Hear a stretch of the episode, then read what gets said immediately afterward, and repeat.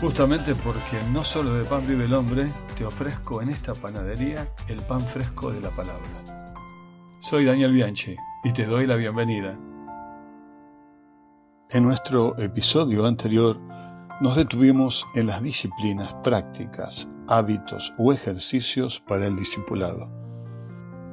Mencionamos a algunas de ellas, quiero recordarlas y agregar otras, y pensar luego en pistas para vivir nuestro discipulado, nuestra vida espiritual en un mundo no cristiano. Recordamos las disciplinas primeramente, la disciplina del encuentro con Dios, de la oración, del estudio y la meditación de la palabra, del silencio, del ayuno, la disciplina del diario espiritual, la de una vida sencilla, la disciplina del servicio, la del gozo, la disciplina de la confesión, la disciplina del trabajo y la disciplina de rendir cuentas ante otros.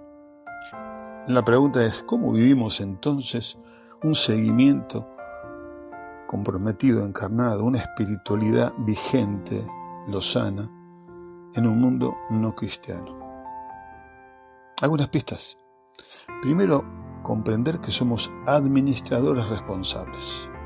San Pablo nos dice que somos administradores de los misterios de Dios.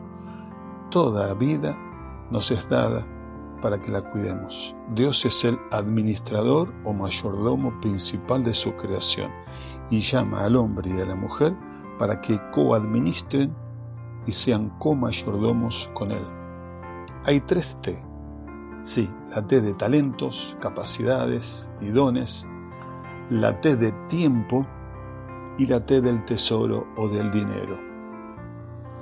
Cuidemos el materialismo y el consumismo, que son realidades generalizadas.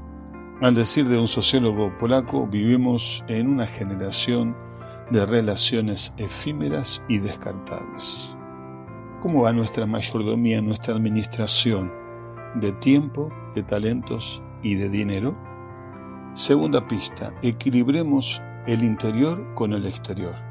Necesitamos recuperar ese silencio recreador de manera interna y adoptar un compromiso concreto. Vivimos en un milenio de apuros, urgencias y aceleraciones. Basamos nuestra estima y dignidad en logros y competencias.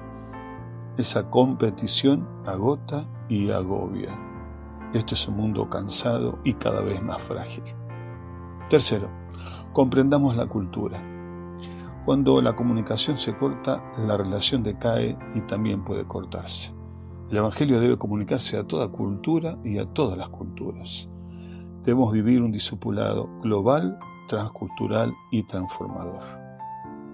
Necesitamos entender cómo Dios está preparando nuestra cultura para recibir el Evangelio y cómo está preparando a muchos hombres y mujeres para llevar ese Evangelio a otras culturas. Sobre todo, esto nos requiere ser fieles, fieles en el contenido del mensaje del Evangelio que hemos de proclamar y fieles en la comprensión de la cultura donde ese mensaje debe proclamarse y enraizarse.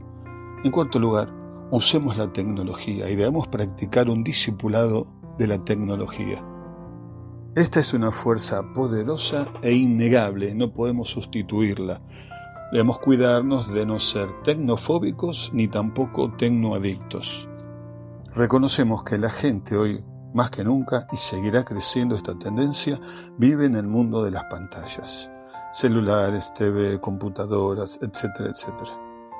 Debemos discernir el uso de la tecnología y sobre todo su contenido para humanizarnos y acercarnos a Dios, nosotros, y también llamar a otros a ese encuentro. A la vez, estar advertidos de la falta de diálogo y de las relaciones a distancias que dan ilusión de comunidad y cercanía. Quinto lugar, vivamos con humildad. La explosión del conocimiento es y seguirá siendo extraordinaria. En todos los campos de las ciencias, en todo campo del saber humano, incluso la teología, hay tal sobreabundancia de nuevos materiales que es difícil mantenerse al tanto.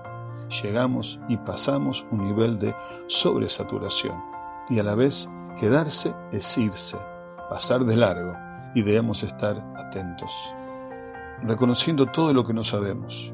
Y uno de los desafíos centrales es ver la inmensidad del lado oscuro del ser humano, la profundidad de su pecado y recuperar el significado y mensaje de la cruz. En sexto lugar, Volvamos a la sencillez. Este milenio transcurre con la exaltación del placer, el culto de la belleza, del cuerpo, de la juventud, el rechazo de la autoridad, el fin de la verdad, preeminencia del individualismo y la autodependencia del hombre en sí mismo, y las huidas a espiritualidades extrañas y aún destructivas. ¿Cómo debemos vivir entonces en este contexto? La simplicidad es un don esquivo. O la encontramos dentro de nosotros o no la encontramos en ningún sitio, dice un autor. Y es, lo sabemos bien, un asunto del corazón. Y finalmente, en medio de todo, recuperemos la alegría, el gozo, porque a pesar de las guerras, la destrucción, las hambrunas, el sufrimiento humano, la corrupción, las opresiones, Dios sigue ocupado y en control de su creación, de la historia y como Señor de la iglesia. La gente es alimentada, los enfermos están siendo atendidos, los que no tienen techo reciben una casa, las acciones buenas están también presentes y activas en todo el mundo. Nuestro desafío entonces es actuar con energía, ser alegres, trabajadores para el entendimiento, compartiendo el amor de Dios en un mundo tan frágil, tan roto e imperfecto, así como está quebrado, llevando la restauración del Evangelio de Jesús a todos.